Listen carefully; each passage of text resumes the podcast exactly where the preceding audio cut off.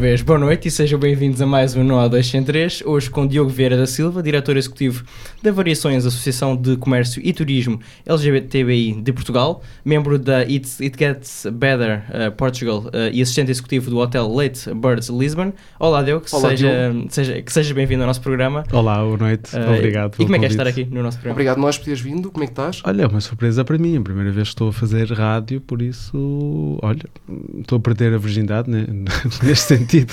Na rádio, muito bem. Primeira vez andar de rádio. Nunca tinha ouvido essa expressão no, no contexto radiofónico. Toda a gente tem de perder uma vez. É não verdade. Como estás, Diogo? Está tudo bem? Estou ótimo, estou depois de um longo dia de trabalho e de estudo, estou aqui convosco e vamos ver o que é que vai ser daqui. Estou, tenho que admitir que estou ansioso. Assim, Estás um bocadinho ansioso. Estou, estou. Mas já correu tudo bem. Eu acho que sim. bem. Não sei que perguntas é que vocês vão fazer, mas acho que sim, espero que sim. Como é que é estar no nosso programa? É engraçado, não? Uh, primeiro, toda esta experiência da rádio está a ser inovadora para mim, não é? O facto de estar a falar convosco, estar-me a ouvir, é, algo, é algo surpreendente, tenho que admitir. Um, mas sim, uh, vamos, vamos ver como é que corre. Tens de explicar o boa noite, Miguel. Porque o boa noite? Porque, Porque o boa primeiro noite, porque é a primeira vez que nós... Estamos eh, a gravar à noite. Exatamente. É, não há melhor Exato. explicação do que isso. Pronto. E, mas- e pronto, costumamos dizer boa tarde porque os, os episódios costumam ser à tarde. Exatamente, Aqui exatamente. um pequeno parênteses para, para explicarmos o facto. A pessoa que adapta a saudação consoante o momento em que estiver a ouvir. Pe- Exato. Peço, peço desculpa aos meus horários, mas era quando era Não, não, possível. não. Também, também era o que era possível para nós. E há sempre uma experiência positiva, não é? gravar- fora de horas, exatamente. eh, aquelas horas que nós costumamos qualquer dia vimos para cá de madrugada a gravar. Quem sabe depois de sairmos à noite vimos para cá. Exatamente. Portanto, começamos com esta pergunta, Diogo. Como é que foi crescer na cidade invicta? Foi muito bom, na perspectiva que eu não cresci propriamente no centro do Porto. Eu sou dos arredores do Porto, sou mais precisamente toda a minha infância e fase de crescimento foi em Rio Tinto, Gondomar, que é a primeira freguesia logo à saída do Porto. Mais precisamente numa, numa terra chamada Baguinho do Monte. Ah, para quem conhece a ideia da zona, sabe que antigamente eh, Baguinho do Monte era conhecido como a terra do mata e rouba. Primeiro mata-se, depois rouba-se. Ah, que bem, que bem. Curiosidade histórica. impressionante. É a linha de Sintra do Porto, portanto. Ma- Mais ou menos. Não sei, nunca fui à linha de Sintra, Ah. por isso não posso. Não perde grande, não perde grande coisa, né? Não perde grande coisa. não sei, Eu não sou de quero, lá, portanto não perdes grande coisa. não quero. Por acaso gosto muito de Rio Tinto e gosto muito de Gondomar. eh, tenho, tenho boas experiências e boas memórias de lá. Eh, e foram, foi uma fase de crescimento muito importante da minha vida. Fiz lá, fiz lá basicamente desde a minha primária até o meu secundário. Sendo que, entretanto, quando eu estava a entrar no secundário, eu tenho uma irmã muito mais nova e os meus pais decidiram comprar uma moradia. Como nessa altura também havia especulação de preços, fomos viver ainda para mais longe, para o Conselho de Paredes, que fica a 20 km do Porto, para uma freguesia que não foi extinta, continua a existir, que Ok. tem, que tem um, um quilómetro quadrado. Da- das freguesia. poucas freguesias, então. Não que- foi unida com nada, né? Não foi unida com nada, está ali, está ali invicta também, E firme. uh, que se chama Astromil. Uma, Astromil. fregue- uma freguesia com um quilómetro quadrado. Basicamente, a minha rua vê-se pla- a placa de entrada da freguesia e a placa de saída da freguesia. Há, há quintas de bem. maiores, não é? Exatamente. Tem um quilómetro maior. quadrado da freguesia. Tem um quilómetro giro. quadrado de Isso é freguesia. fantástico. Isso quase dava uma coisa para o Guinness. A É. freguesia mais pequena do mundo. Eu, eu, eu, eu, por acaso, não fui pesquisar se era a mais pequena de Portugal, mas acredito que seja. Deve ser, então com um quilómetro quadrado. Pois é. Acredito que A seja. menos que seja tipo um, menos que haja outra que seja tipo um quintal ou assim. Tudo é possível, não sei. Muito bem. Muito bem. A partir de que momento sentiste a necessidade de lutar pelos direitos eh, LGBTI? Isso foi no meu momento de coming out. Eh, é engraçado referirem isso. Eh, basicamente tudo começou no secundário. Andava Uhum. eu no décimo, décimo ano, décimo primeiro. Na- nessa altura já estava, digamos assim, eh, feito o meu auto pessoal. É, Eu já sabia para mim o que era, o que eu gostava. E já tinha passado a fase mais complicada, que eu acho que é o, assumir, o assumirmos para nós próprios. Sem dúvida. E pronto, e como qualquer adolescente, estava revoltado, até porque eu tive uma grande revolta interna quando fui para Astromil, porque ficava muito longe de Rio Tinto. Então, a condição, o acordo que eu fiz com os meus pais é: ok, eu vou para Astromil, mas faço a escola com os meus amigos em Rio Tinto. E fui na altura para a secundária de Rio Tinto. Isto obrigava-me a uma coisa extraordinária, que era acordar às 6 da manhã para ir apanhar a carreira.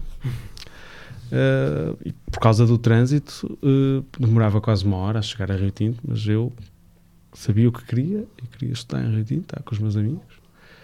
E pronto, e assim fui. E, e foi nessa altura também que eu só tinha aulas de manhã, que o que eu fazia era ir de manhã ia para ia para as aulas, hora do almoço, saía da escola, ia para o Porto, para o centro do Porto.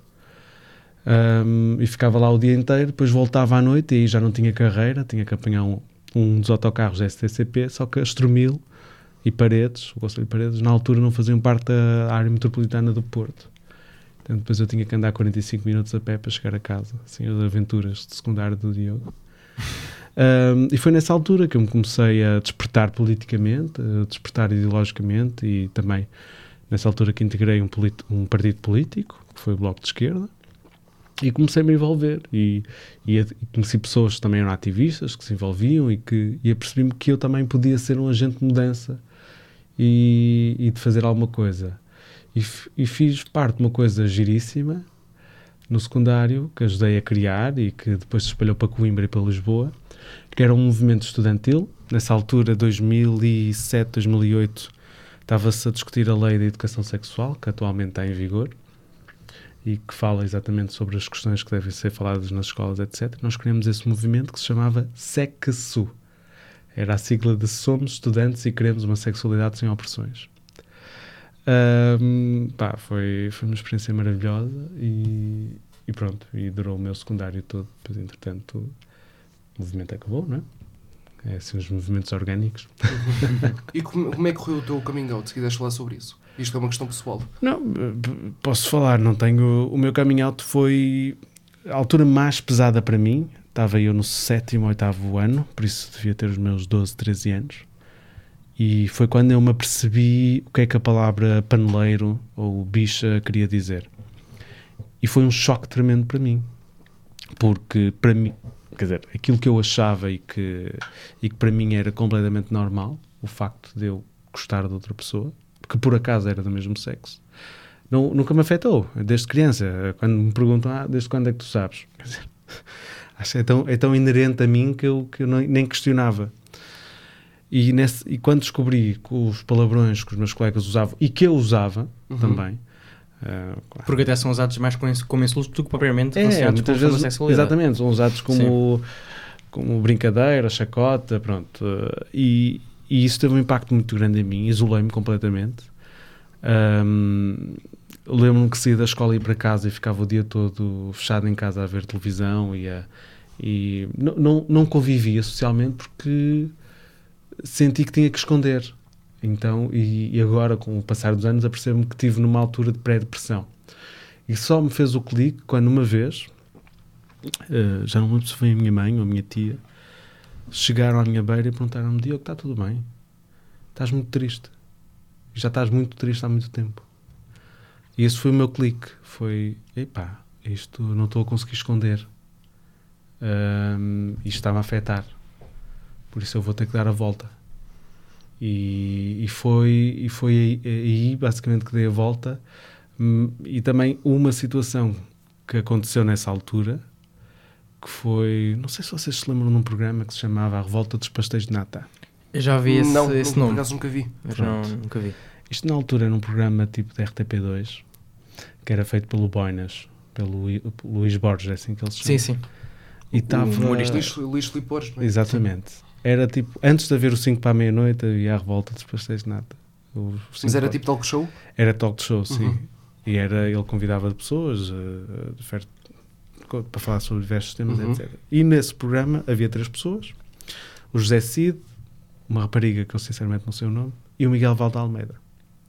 E por alguma razão daquele programa, que era ótimo, porque foi o primeiro que tinha uma componente de humor e também de consciencialização, etc., uh, o José Cid saiu-se com uma de ah, não sei o quê, os rabetas e. Não é? E. Ah, esse também às vezes mais ali está calado.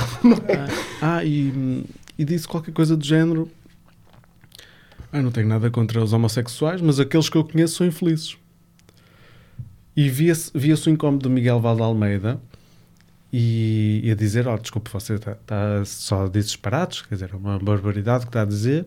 E o José Cid, estamos a falar de 2000, como as coisas mudaram, devíamos a falar de 2006, 2007, acho que 2006. O 5 para a meia-noite começou em 2009, portanto se foi anterior, 2006. Capaz.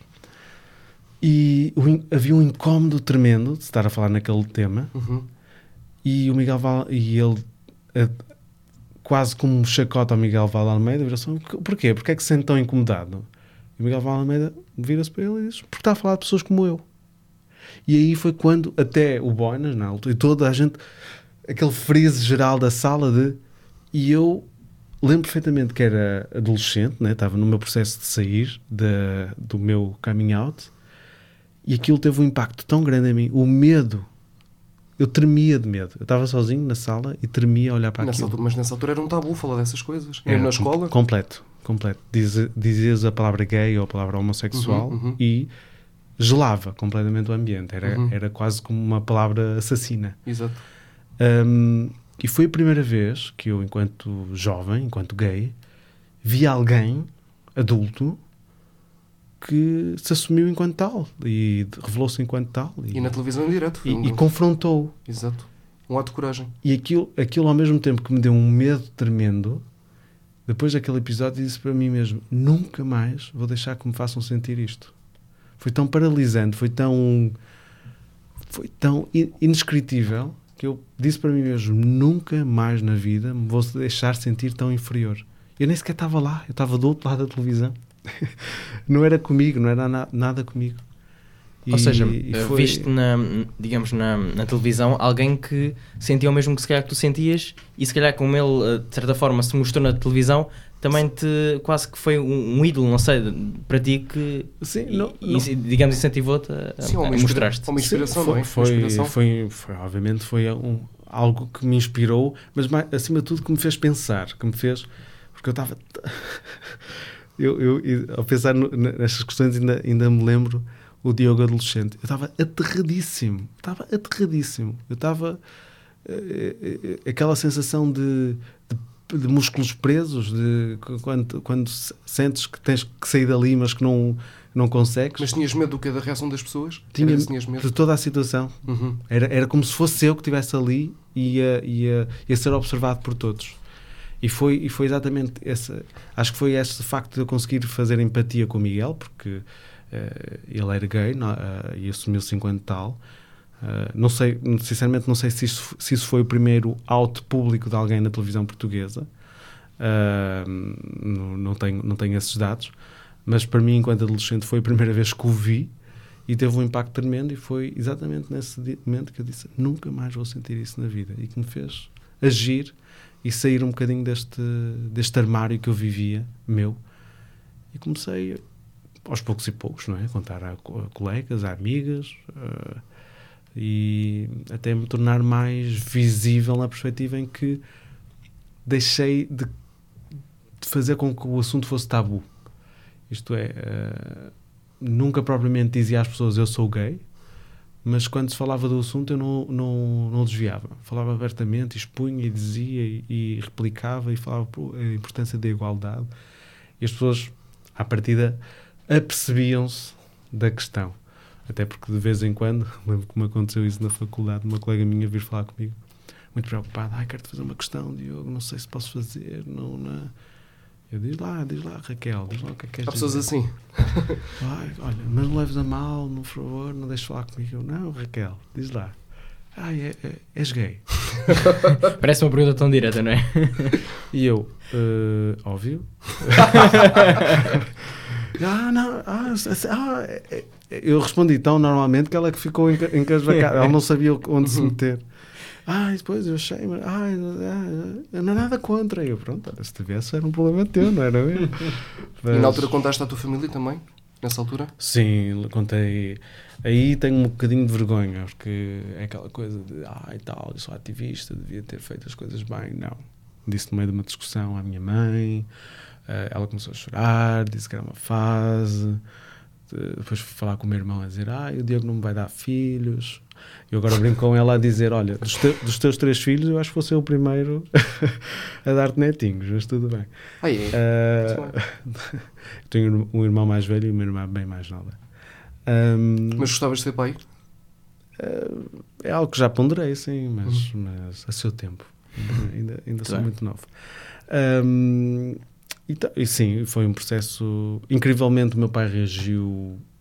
Foi das pessoas que eu acho que reagiu melhor. Ou melhor, não reagiu. E por isso foi muito positivo para mim. facto de não ter visto essa, rea essa reação foi quase isso é algo teu, não me diz respeito. E eu estou aqui. Isso para mim bastou. Foi, Às vezes uma não reação ótimo. é melhor que uma reação má, não é? Exatamente, exatamente. E o meu irmão, o meu irmão sempre. Eu, o meu irmão acho que sempre soube, por isso não foi surpresa para ele. Foi quase.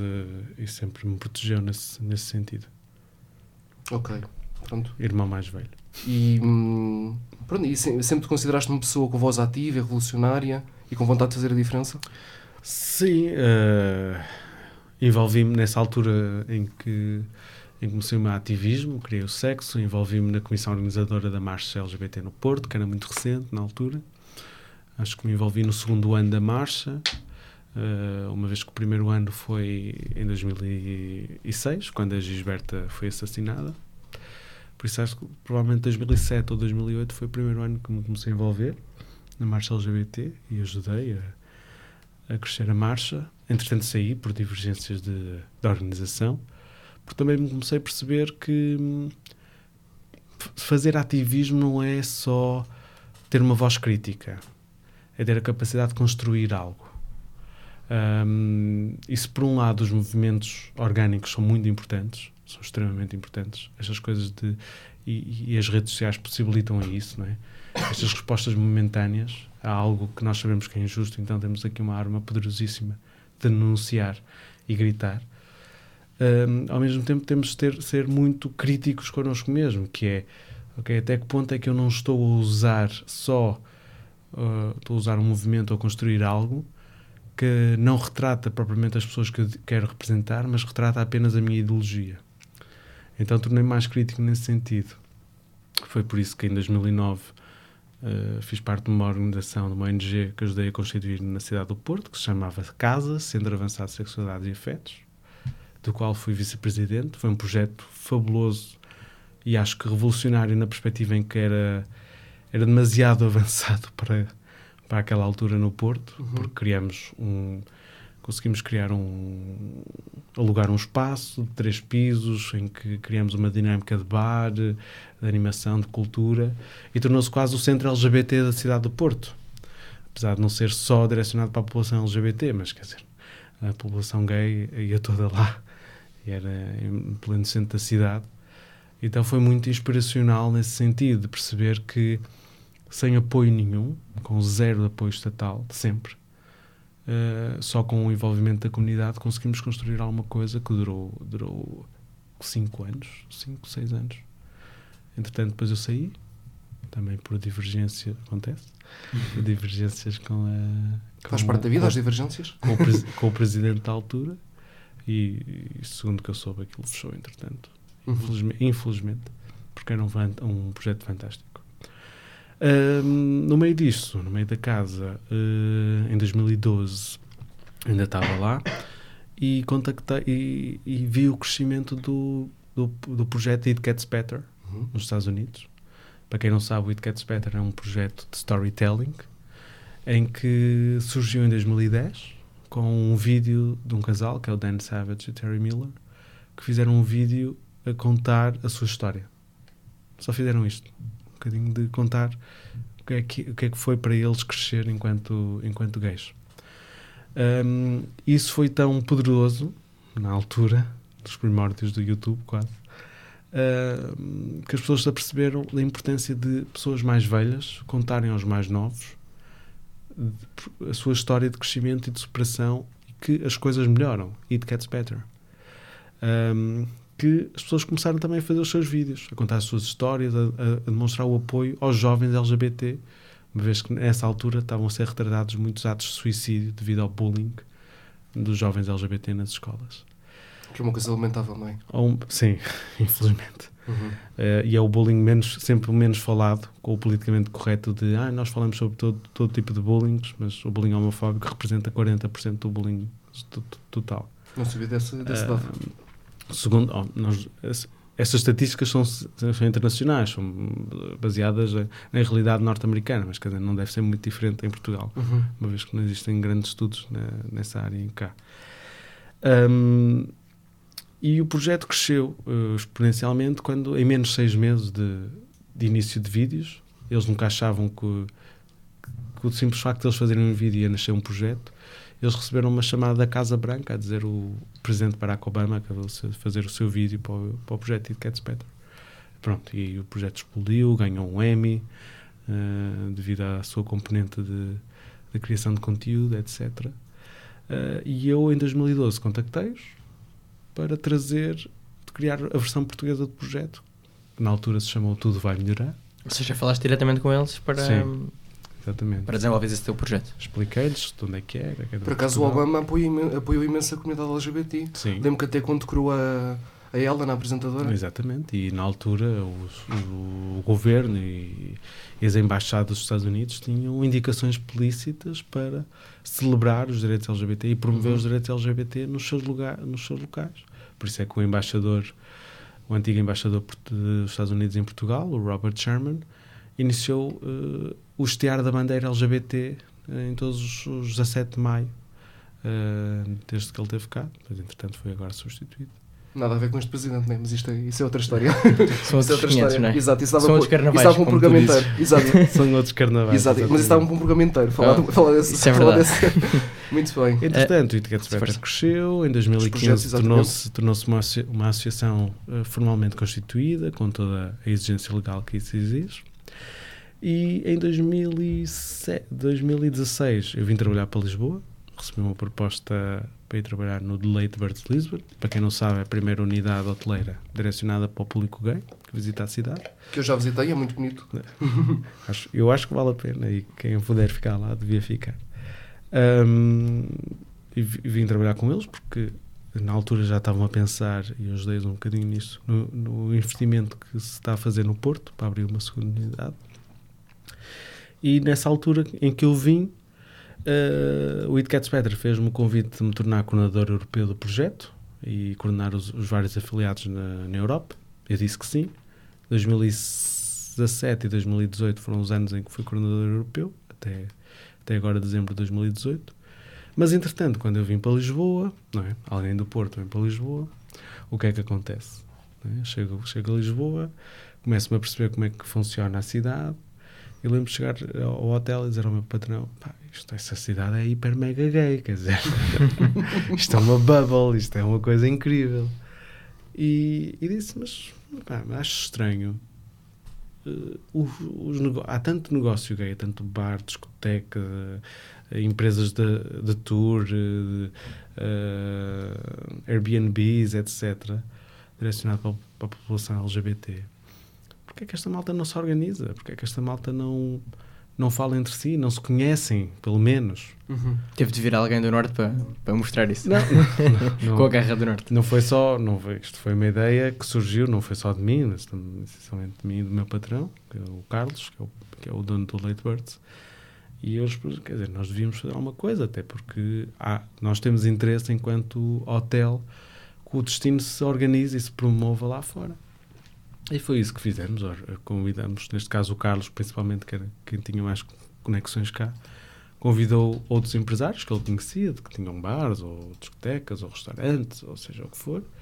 Fizemos um almoço informal e expusemos a ideia. Olha, o que é que acham de fazermos algo que já, que já existe em França, ou em Madrid, ou seja, nos outros países há mais de 30 anos? Fazemos uma associação de comércio e turismo eh, LGBTI, isto é, os negócios direcionados para este público.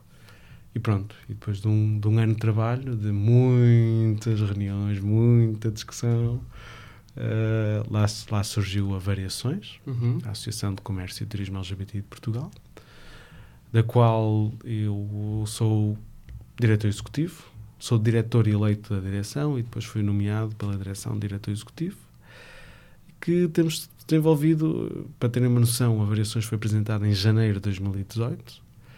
Em menos de um ano já, já estabelecemos parcerias com o Turismo Portugal, com a Secretaria de Estado de Turismo, com a Secretaria de Estado da Igualdade, etc.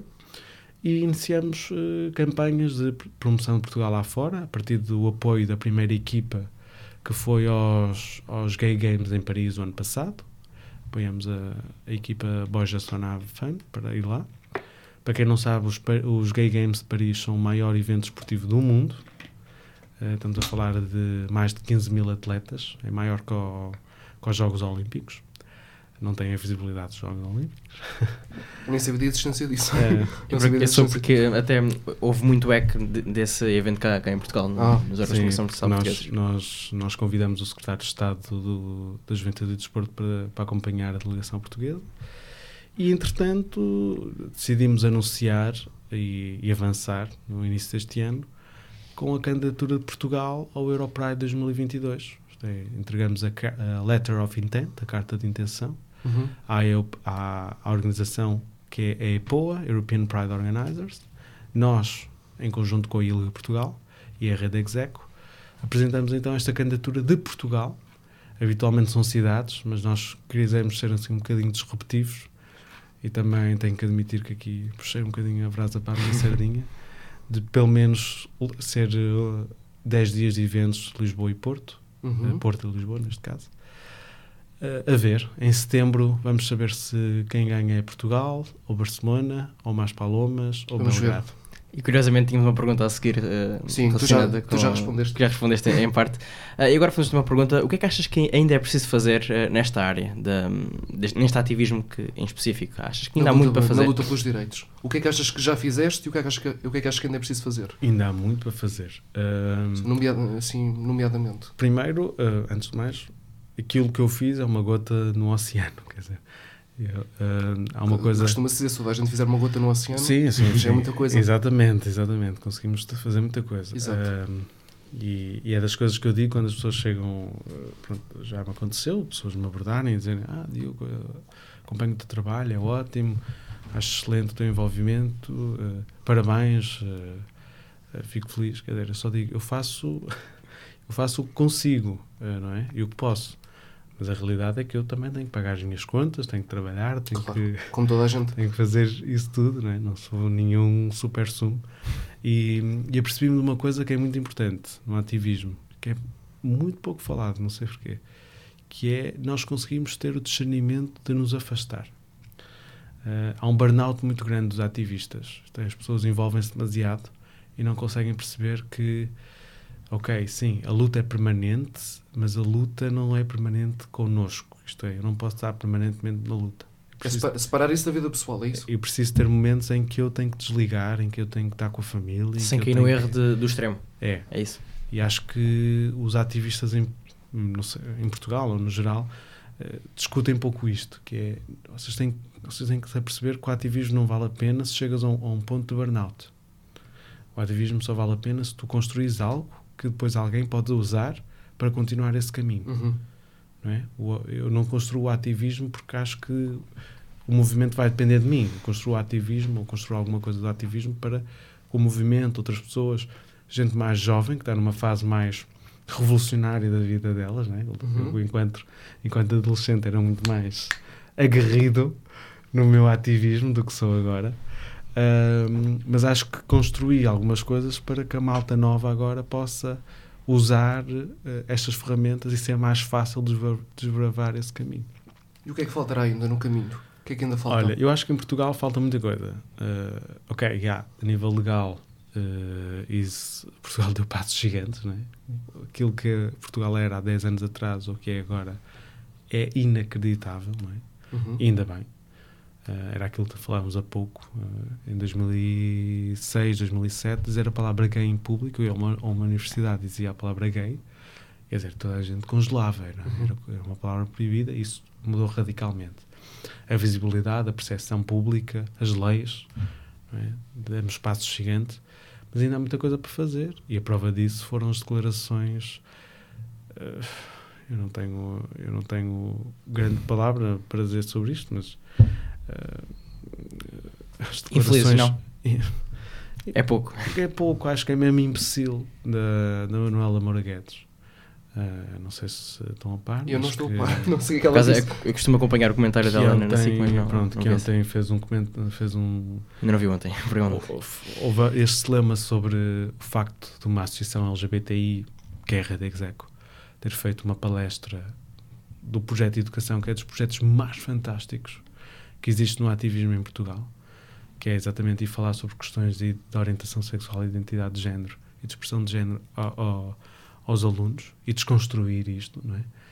Ahm, numa escola em que um deputado do PST ficou indignadíssimo, quer ideologia de género, quer não sei o quê, e a Manuela Moura Guedes sai-se com uma de dizer que LGBTI, o I é intersexo, que é uma coisa ideológica de nós, poder, nós definirmos que é a nossa, uh, o nosso sexo e não sei o quê. Quer dizer, disse barbaridades que, que nem, nem dá vontade de dizer, quer dizer, uma procuradora que nem sequer sabe uh, pegar no dicionário e ver a definição de intersexo, ou pelo menos ir ler o primeiro relatório das Nações Unidas sobre a intersexualidade feito em 2012, é uma pessoa imbecil.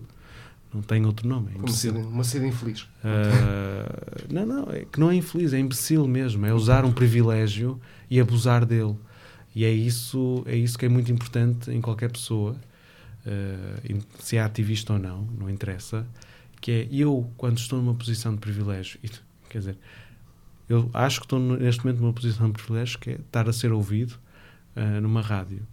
Alguém que está no Jornal Nacional, num dos principais canais nacionais, tem um privilégio ainda maior. Então deve ter uma responsabilidade ainda maior. Não pode dizer barbaridades e dizer mentiras e, e dizer que uma palavra tem uma definição que não tem. Não saber que é uma pessoa intersexo, ela não precisa de saber. Mas então que não fale do assunto e que não ridicularize um assunto que é demasiado sério. pronto. E por isso, nesse sentido, há muito para fazer. Mas, na minha opinião pessoal, enquanto ativista, acho que o grande trabalho que há para fazer é um trabalho comunitário. Isto é, não nos interessa o ativismo reivindicativo que existiu e que foi muito necessário e que existe, que é muito necessário. Uh, acho que não chega. Chegamos finalmente àquele ponto em que reivindicar só não chega.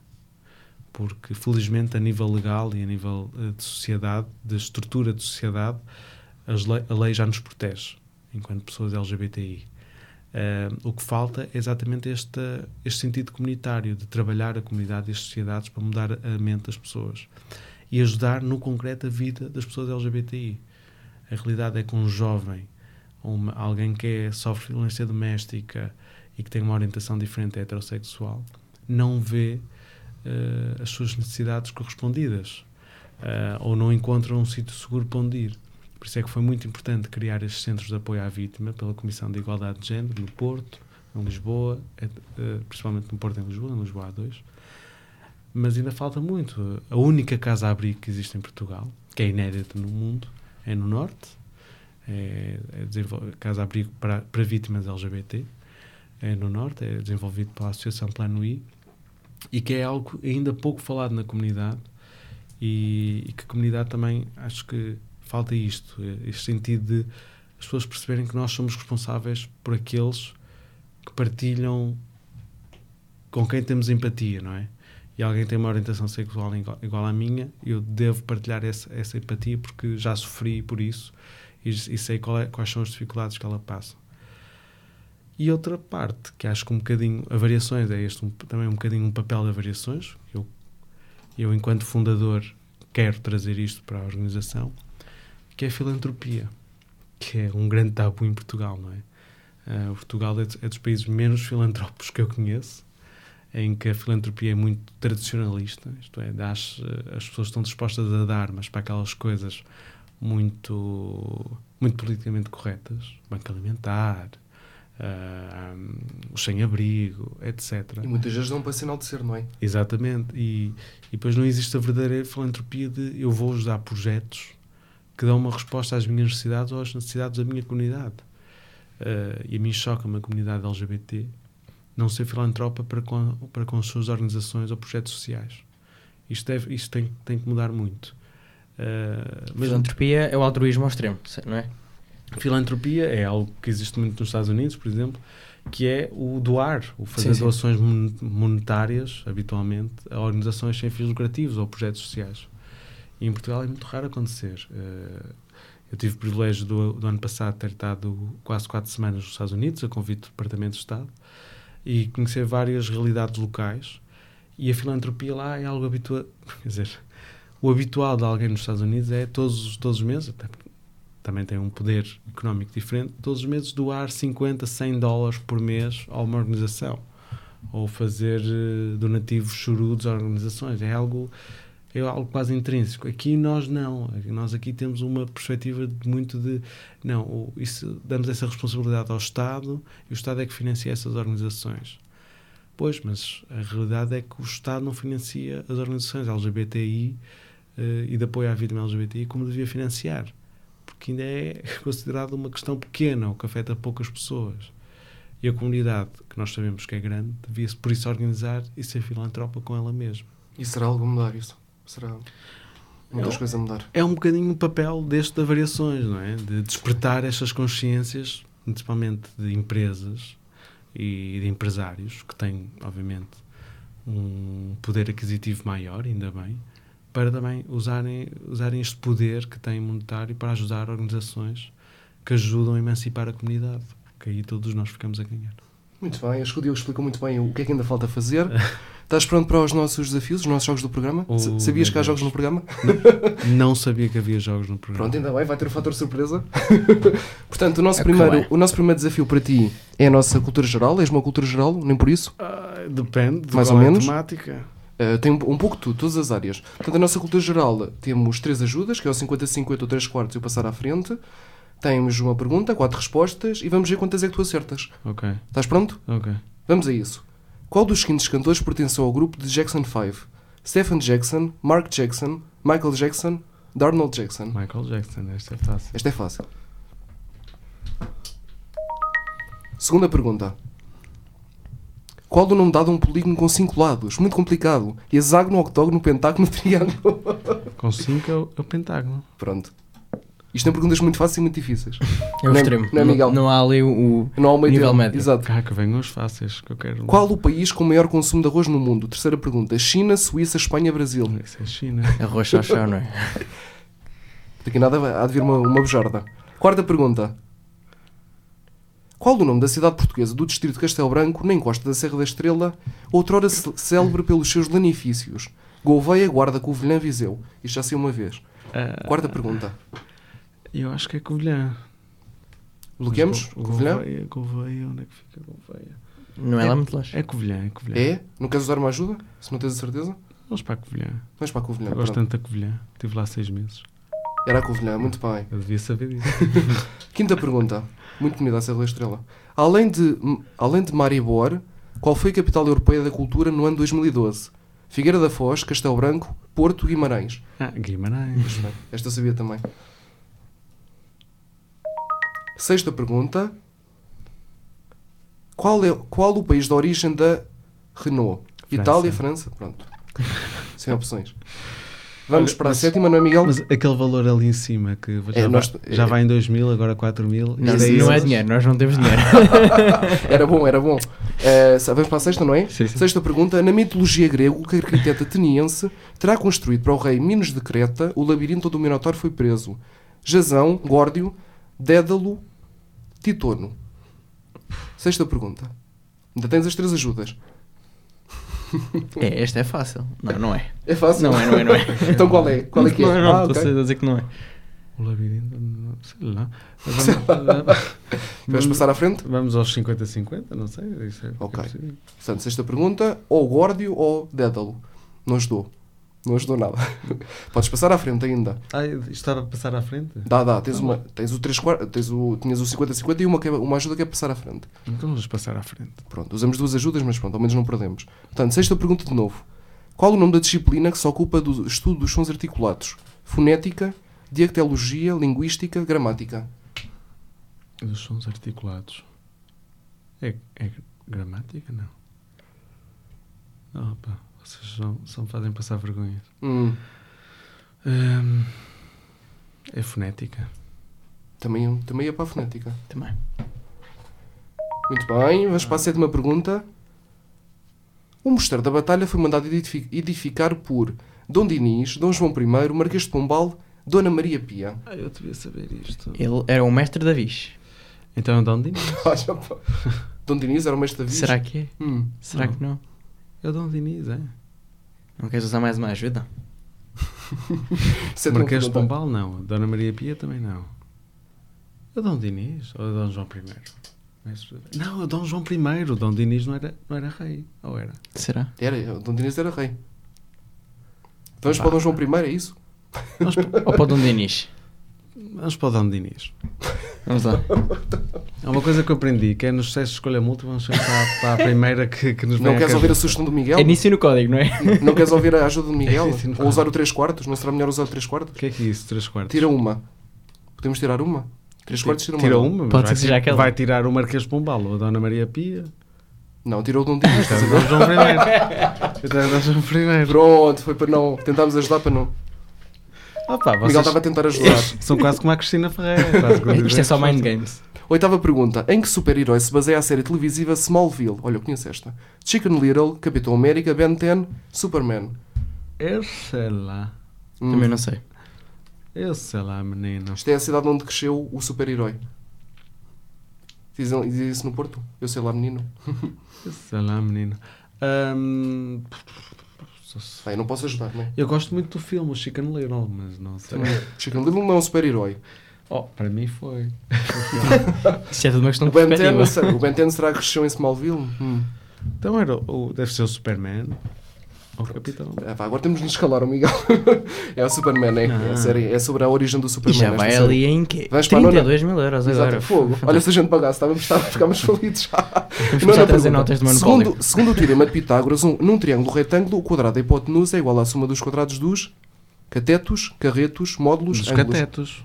Ok. Décima pergunta. Esta passada com distinção. Vamos para a décima pergunta. Como se chamava o último rei da Albânia? Rei Zog, rei Ven- Ven- Venceslau, Ve- Venceslau. rei Zorg, Zog, Zorg, Venceslau ou Yul? Esta sei, sei lá. Décima pergunta. Da Coitado, Albânia. coitado do Diogo. Já estive lá perto agora. Não Já estiveste aonde? Perto da Albânia. estive lá perto. Hum.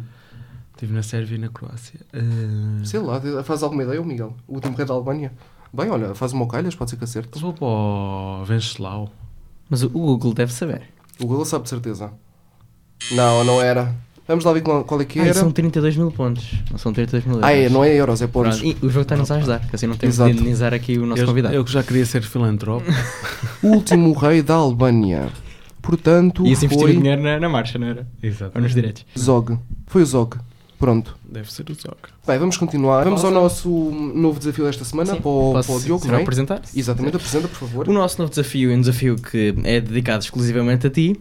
Ele está com um olhar, se vocês vissem, ouvintes, muito assustado. Ele está cheio de medo. Uh, Nós intitulámos este novo desafio de voz ativa. Vamos estudar uh, a vários temas e tens de nos dizer, uh, de forma muito curta, a tua opinião sobre esses mesmos temas. Exatamente. Ok. São temas considerados polémicos, não é? Sim, no mínimo. Dizes polémicos. basicamente o que é que achas do tema, assim de forma resumida. Ok. Pronto. De forma Tu- resumida. Exatamente. Sim, vamos a isso. Ok. Vamos apelar a tua capacidade de síntese. Uhum. Exatamente. Vai ser difícil, Aborto. Vai correr bem. É Word. É uma escolha? Ok. Mais, mais curto não podia ser. Eutanásia. Uh, devia ser uma escolha. Touradas. Uh, não devia ser pelo menos financiado. Suicídio. Suicídio, Tua opinião sobre o suicídio. Sem dúvida nenhuma, que deve ser combatido ao máximo. E por último, refugiados. Welcome. Bem, isto é curtíssimo, muito bem, muito bem. Foi mesmo capacidade de síntese, É muito verdade. bem. Pronto, é é a opinião sobre vários temas. E To- agora? Todos esses temas eu tenho opinião muito bem formada. Mas tu pareces ser uma pessoa com opinião vincada sobre as coisas, sobre qualquer coisa. Uh, Ou não? Não, quando não sei, quando eu sou muito pragmático. Quando sei, quando sei tenho a opinião Ok. formada, defendo-a. Quando não tenho, sou o primeiro a dizer. Ok. Não tenho a opinião Quando não estás formada. informado, não, não, não discutes. Não és daquelas pessoas que começam a falar concordo. sobre Não, algo que não, todo, não sou o sabe. primeiro a dizer, olha, Há não muita tenho, gente que sabe não, sobre o que não se não tenho fala opinião não formada, mas estou disposto a ouvir-te. Por isso Uhum. fala mais que eu quero ouvir a tua opinião para depois ir falar com outra pessoa que não tem a opinião co- completamente Muito bem. contrária. Faz bem. Há muita gente que Isso é fala. algo do- essencial na comunicação, Exato. que é a- capacidade de, de ouvir. E há muita gente que fala do que não sabe, não é? Bem, Diogo, vamos agora terminar a primeira parte, uma música escolhida por ti. O que é que vamos ouvir? Uh, uh, caramba. É agora o momento. agora, assim, Já tínhamos avisado. e agora é o momento. Pá, sabem, sabem que eu adoro. uh, isto é super clichê. Não, não vou dizer Britney A Spears. Britney. Como tinhas dito, como tinhas dito, como tinhas dito aliás, em, Em em voz. Vou dizer outro, outro clichê, ainda que é eu sou um Glee addicted. Um Glee, ok. Um Glee addicted. Portanto, será uma cover. Vamos ouvir uma cover do Glee. Opá, adorava. Não, mas eu gosto, eu gosto, eu gosto das músicas originais deles. Há Ah, uma que é hum, a Pretending, que é muito boa, ou a Loser Like Me. A Loser Like Me é muito boa. E muito bem. Portanto, vamos ficar então com a escolha do nosso convidado esta semana, o Diogo Vieira da Silva, Loser Like Me, do Glee e até já. Até já.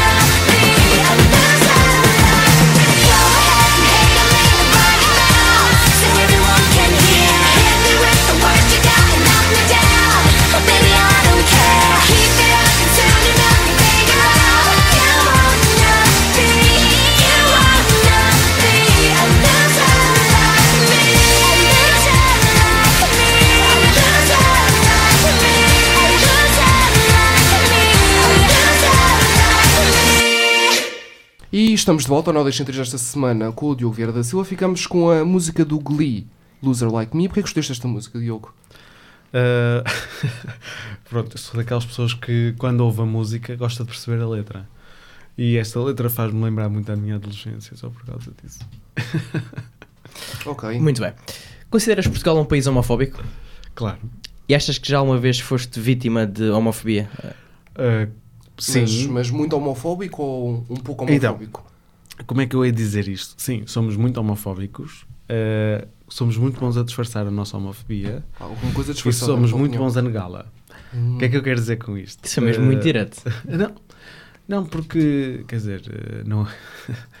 felizmente eu já cheguei a uma, uma fase da minha vida em que eu consigo fazer com que um homofóbico entre no armário, em vez de ser eu a entrar.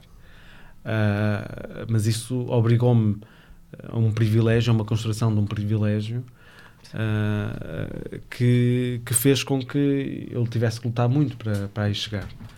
E, e com isto eu quero dizer duas coisas. Há, na vida há dois tipos de privilégios: o privilégio conquistado e o privilégio adquirido, ah, que são coisas muito diferentes. E é importante refletir sobre elas. Ah, e a homofobia é algo intrínseco em nós, não é? Intrínseco numa sociedade que por si só é homofóbica e que tem valores homofóbicos. Eu, enquanto pessoa que cresci eh, não sou católico, porque não, não fui batizado, eh, mas cresci sobre os valores católicos e segui esses valores e, e adquiri esses valores no meu crescimento, por isso eu era homofóbico e continuo a ser em várias, em várias eh, situações. Que me obrigou a ser crítico e a desconstruir essa homofobia. Há muitos gays que são, antes de, são homofóbicos antes de assumirem. Sim, muito. É, Isso E muitos são homofóbicos porque Homof- estão um pouco frustrados, não é? Sim, a homofobia internalizada, é, quer dizer, eh, basta, não é preciso ser-se gay, mas, mas eu, enquanto gay, contacto com muitos gays que são extremamente homofóbicos. É e verdade, que, é verdade. E que, e que têm imensa, apesar de não admitirem, porque é quase. Tabu? É, é um enredo, é quase uma negação. Sim, é uma, é- para quem é da comunidade gay, conhece uma aplicação que é o Grindr, não é? Sim, sim. Eh, e das coisas mais caricatas que para mim acontece é quando no Grindr alguém me diz ah, ai não, porque eu não sou contra os guetos e acho que as pessoas não se querem. Estás no Grindr.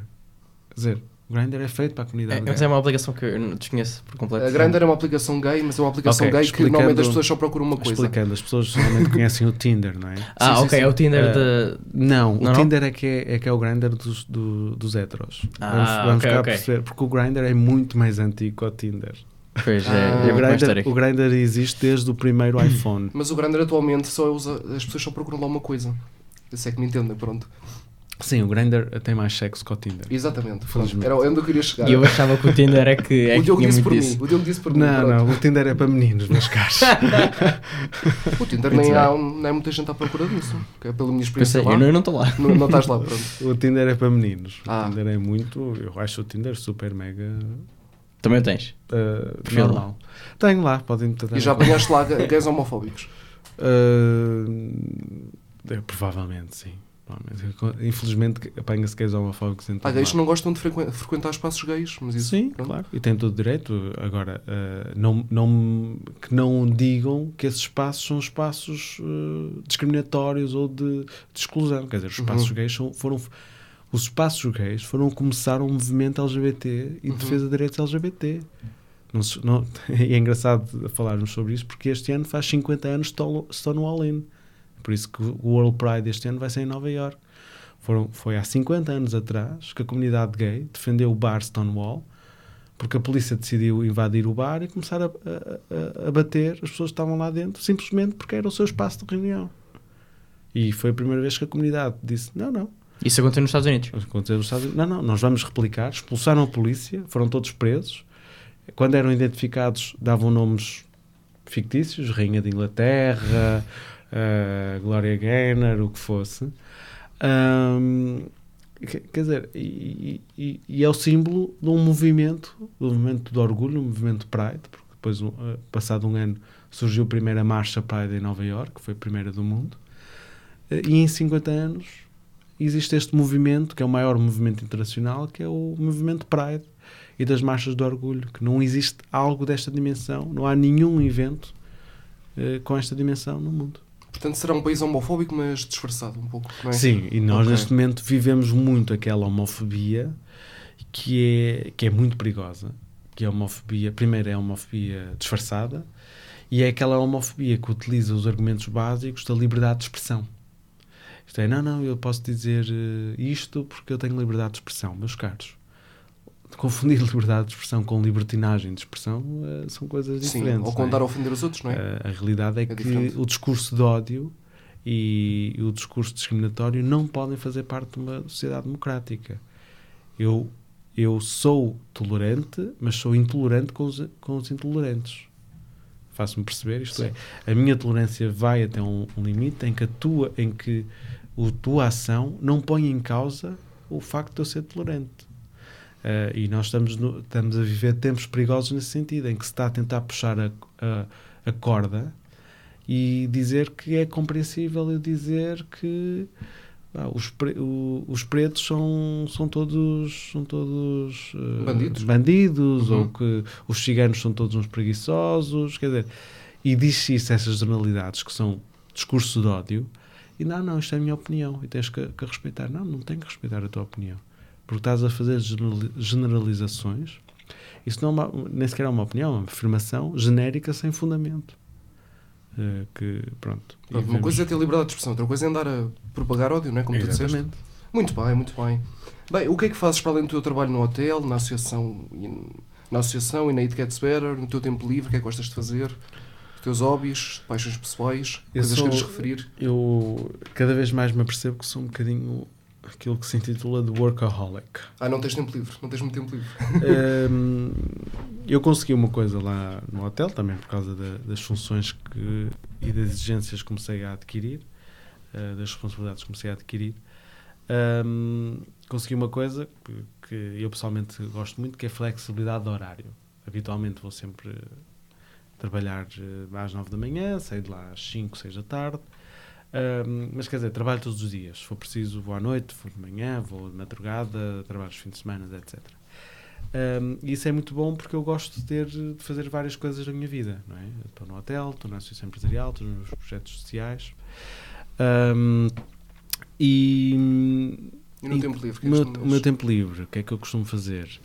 Uh, não é só estar no Grindr. uh, não, gosto muito, sou um grande apreciador de cinema.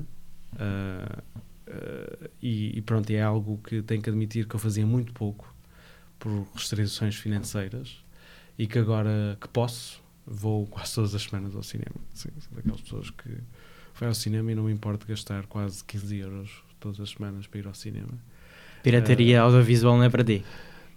Um, Mas é um dinheiro bem emprego, Já na minha foi. opinião. já foi. Já foi? Já foi. Tenho que admitir, já foi, sim. Não, Acho que foi todo- além do todos, cinema? os habitantes do, do, do planeta, acho não é? que sim. Para além do cinema, o que é que gostas assim? Uh, adoro viajar. Uh, adoro, mas viajar na perspectiva em que eu vou e percebo o sítio onde estou. Não é aquela Uhum. coisa de ir viajar e tirar foto. E. Eu gosto de me envolver. Também sou adepto dessa, onde dessa prática. De ir e procurar Uhum. a tasca mais recôndida, mais, mais tradicional, mais fora turista possível imaginar. E o Porto é uma cidade perita nisso, não é? Nessa, Eh, nesses cantos, nesses Porto, recantos, talvez. Eu gosto de do ainda, sotaque do- ainda, ainda tem muito. Está a perder um bocadinho, né? Por causa da turistificação. Uhum. Um, isso é sempre muito complicado, né? Porque o turismo traz coisas muito boas, nomeadamente a nível de emprego, mas depois traz coisas más, nomeadamente a nível de preços de habitação. Uhum. E nós aqui em Lisboa sofremos Eu bem gosto, com isso. eu gosto muito é do teu sotaque, acho muito bonito o sotaque do Porto. Tem sotaque? Sim, há assim, Tens, umas um nuances. Depois, umas mas nuances. não é? Porque Exato. geralmente. Sim, e dizes à minha beira, por exemplo. A minha, exato, a minha beira. Ah, tenho que admitir que eu estou pessoa observadora. Eu estou naquela fase da vida em que em Lisboa eh, de vez em quando dizem ah, tu és do Porto, não é? Depois vou para o Porto e dizem ah, de Lisboa. E já, mais- já estou em terra de ninguém, não é? Já E mais hobbies queres referir? a- É por aí ou queres referir mais alguma coisa? Eh, desporto, faço, tento fazer muito desporto. Faz o quê? Eh, habitualmente faço ginásio, fazia vôlei na equipa dos Borges Stone of Fun, mas deixei de ter tempo porque o ano passado tirei uma pós-graduação, aquilo correu tão bem que agora este ano estou a tirar uma segunda. Eh, Muito bem. És um adepto do estudo? Não, sou um adepto de, Do conhecimento. De aprender, vamos bem. assim. De aprender. Porque eu não sou grande, eu não sou muito académico, tenho que Hum. admitir. Esta pós estas pós-graduações que estão a tirar são pós-graduações de de executivos do INDEG, de, no SCTE, são bem caras, tenho que admitir, mas são muito práticas e eu adoro isso. Adoro ir a sítios em que ah, não é só teoria, ah, e isso chateou-me um bocadinho na faculdade, que a faculdade era muito teórica. Inclusive, eu mudei de curso por causa disso, estava em Economia e mudei para Comércio Internacional, porque era um curso mais prático, mais de ação, e até depois havia seis meses de estágio, eu adorei, adorei fazer estágio.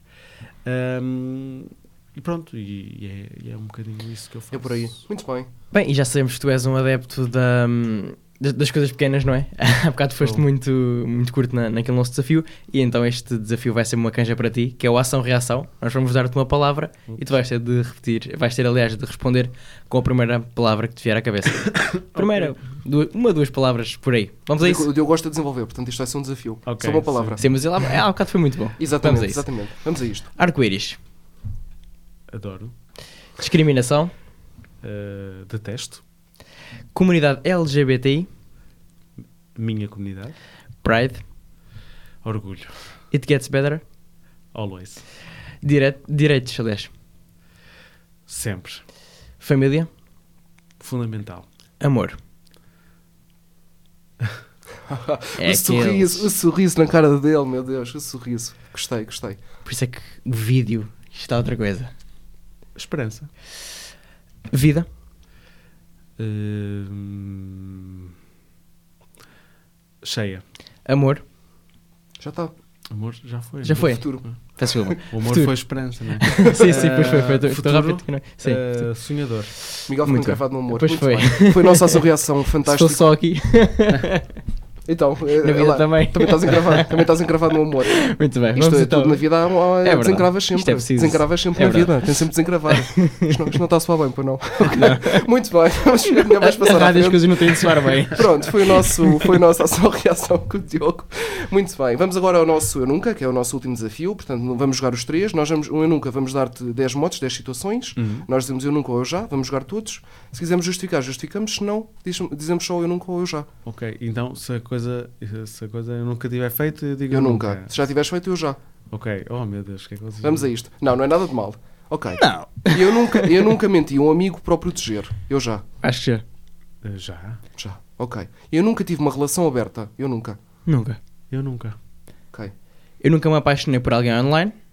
Eu já. Vocês provavelmente já, não é? Luís, então, desde que sim. Online, sem conhecer a pessoa. Não, sem conhecer a pessoa É. nunca. Sem conhecer a Estás-me a pessoa nunca. Tive que conhecer pessoalmente primeiro. Online não. Eu nunca fui trabalhar eh, alcoolizado. Não, nunca.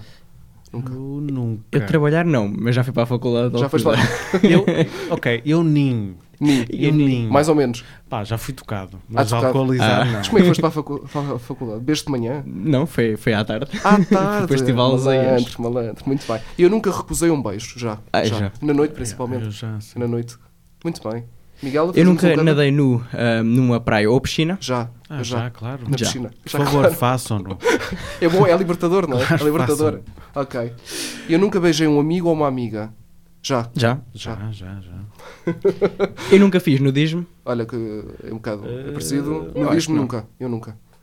Ah, para incrivelmente, eu nunca. E gostavas de experimentar? Sim, Gostavas? sim. Ok. bem. E há praias fantásticas aqui. No, não, e até no Algarve. Exatamente. Portanto, eu nunca me envolvi com alguém da faculdade. Não. Olha aqui, eu ia ficar a minha memória. No primeiro ano, sim, sim, eu já. eu Malta já. da FCSH. Exato. Sim, senhor. Na minha, no meu primeiro ano, sim, uma vez. Eu, Sim, uma vez. incrível que pareça, acho que não. Eu já. Era da minha faculdade. Eu já. Eu acho que não. Uma vez. E por último, Tu o que é que tu, o que é que tu disseste, Miguel? Não, eu não. Ok, ok. Eu não. Estás a falhar, eu então. também só estou a um Ah, ano e meio de faculdade. Eu já, muito... tinhas, já tinhas tido tempo para isso. Não, não encontrei a pessoa. Muito bem, eu nunca muito tive uma crush. Ele é de eh, coisas sérias, ele é de coisas é verdade. sérias. Eu nunca tive um- uma crush por um professor ou professora. Nunca, nunca. Nunca Eu apanhei. Já. Eu nunca apanhei ninguém Eu de jeito. Nunca apanhei ninguém de jeito ao que me. Muito bem, foi o nosso Eu Nunca Fantástico Diogo. Foi engraçado, pronto. Vamos agora. Diferente. Exato, diferente. Vamos agora às nossas perguntas finais. Que projetos é que tens pensados para o futuro, rapidamente? Coisas que queres referir? Se calhar continuar nos projetos atuais, não? Sim, posso referir que finalmente vai ser lançada a primeira campanha nacional de promoção turística para o público LGBT, eh, através da Variações e Turismo Portugal, que é ótimo. Quero muito que Portugal ganhe a candidatura ao Europride 2022, até para, para tentar atrair entre 1 milhão a 2 milhões de pessoas a- a- a- ao país durante o evento.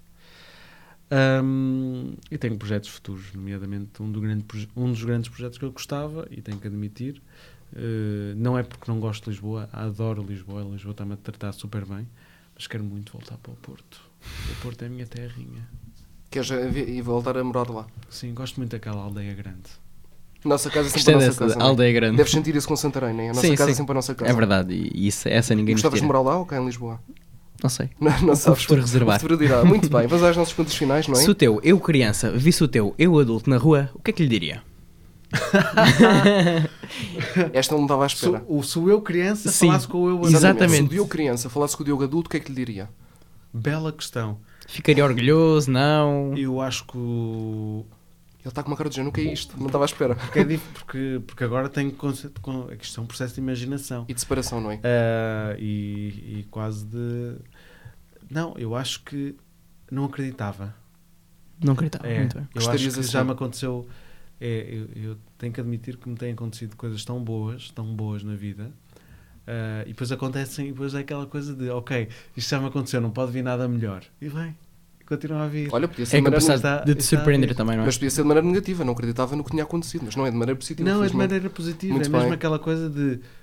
E eu, felizmente, pá, a verdade é que já passei por muito mesmo, por, por, por situações muito negativas, Mas depois hum, acho orgulho-me nesse aspecto que é o, o conseguir ser resiliente e o conseguir de, mesmo perante a coisa mais negativa que me aconteça na vida, olhar para ela e dizer, ok Diogo, eh, isto aconteceu, é um facto, quais são, as, eh, quais são as aprendizagens que vamos tirar daqui? Isso, os ensinamentos. E, há- e nunca se perde, ganha-se sempre. Mesmo na perda, ganha-se. Porque há um know-how que se obtém que não nos vai voltar a deixar a repetir aquele erro. E foi isso que eu aprendi na vida, que é, mesmo quando eu perco tudo, e já houve situações em que perdi tudo, perdi o amor, perdi eh, projetos, perdi, perdi coisas que eu gostava de coração, mas que não perdi, porque há um know-how que ficou e que consegui construir coisas novas. Excelente mensagem. Uh, se pudesses definir o Diogo Vieira da Silva numa palavra, qual é que seria? Sonhador. Muito bem, sim senhor. E se visse o Diogo Vieira da Silva, agora a versão adulta, na rua, a ti próprio, o que é que lhe dizias? Quer dizer, eu agora vi alguém no futuro Não, parece, não, não, não, não, viste a ti próprio, no presente. Isto parece aquelas Não, não experiências é filosóficas. Olha, não é? vamos acrescentar essa pergunta. Se visse a tua versão futura, o que é que lhe dirias?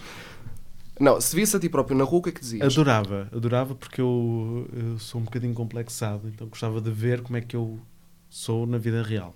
E o que é que dizias a essa pessoa? A ti próprio? Opa, dizia, chegava à beira dela e não sei, se calhar propunha, olha, vamos ter ali uma experiência sexual, gostava de ver, gostava de ver como é que é esta situação de ter sexo comigo mesmo. Gostava de... A sério? Ah, eu tinha curiosidade, claro. Muito bem. Estou sem palavras. Mas pronto, mas eu gosto de pessoas do mesmo sexo, por isso é compreensível Ah, eu sim. querer ter sexo Sim. comigo mesmo. Não é? Gostavas de ter sexo contigo mesmo? Uh, quer dizer, eu já tenho sexo comigo mesmo, não, não é, não é essa a questão. Ok, esta conversa acabou de descambar. Exato. que, Mas achas-te achas-te um rapaz atraente? Uh, não vou responder essa questão. Não, Nunca tinha te acontecido, bem, não? vou dizer que não vou responder. Não, por acaso não. Uh, muito não, bem, vamos como, avançar. Como disseste, que, como disseste que querias envolver eh, contigo próprio, daí eu Eu, eu disse há bocado, eu, só sei eu só respondo a coisas que eu sei responder. Ah, não sabes responder. Ok, ok, muito Eu bem. não respondo. Vamos a isso. Um, agora pedimos, para pedimos que completes esta frase. Eu, uh, Diogo Vieira da Silva, Eu, Diogo Vieira da Silva, agradeço o convite Uhum. um, e espero que quem ouvir isto que, que goste e que e pronto, e tentem me procurar no Tinder. Se, se ainda lá tiver. façam match, não é? Exato, exato. Nós também agradecemos muito teres vindo, porque está a ser bastante agradável e estou a gostar de te conhecer. E acho que falo pelo Miguel também. Sim. Ok. E o nosso programa é Nó das Centrias. Hoje temos cá o Diogo e queremos saber: não há Diogo Vieira da Silva sem? Sem honestidade. Muito bem. muito Assertividade acho que é a palavra que define. Pelo menos toda a tua a entrevista foi coisa muito. Foi, foram assertiva. sempre respostas muito assertivas. Muito E vamos então terminar o nosso programa. Uh, pedimos então que uh, digas outra música. Outra música para acabar a entrevista. O que, Outra música. que é que vamos ouvir? Ui. Também já tínhamos avisado. É verdade. Há uma música que eu gosto muito, que não... que Não é Britney. Não. É só instrumental. Ok. Um, é Secrets dos Piano Guys. Eh, Amo essa música. Sou capaz de, de passar tardes a ouvir só essa música. Ok. Beethoven's Five Secrets, é isto? Exatamente. Ok. Dos On. Republic, não? Não é É, essa? é, a música é dos One Republic, mas esta versão é dos Piano Guys. Muito bem, a música é fantástica. Bem, vamos então terminar o nosso programa. Muito Resta-nos agradecer Exato. ao Diogo por, um, pela sua presença, pela Muito tua presença, aliás.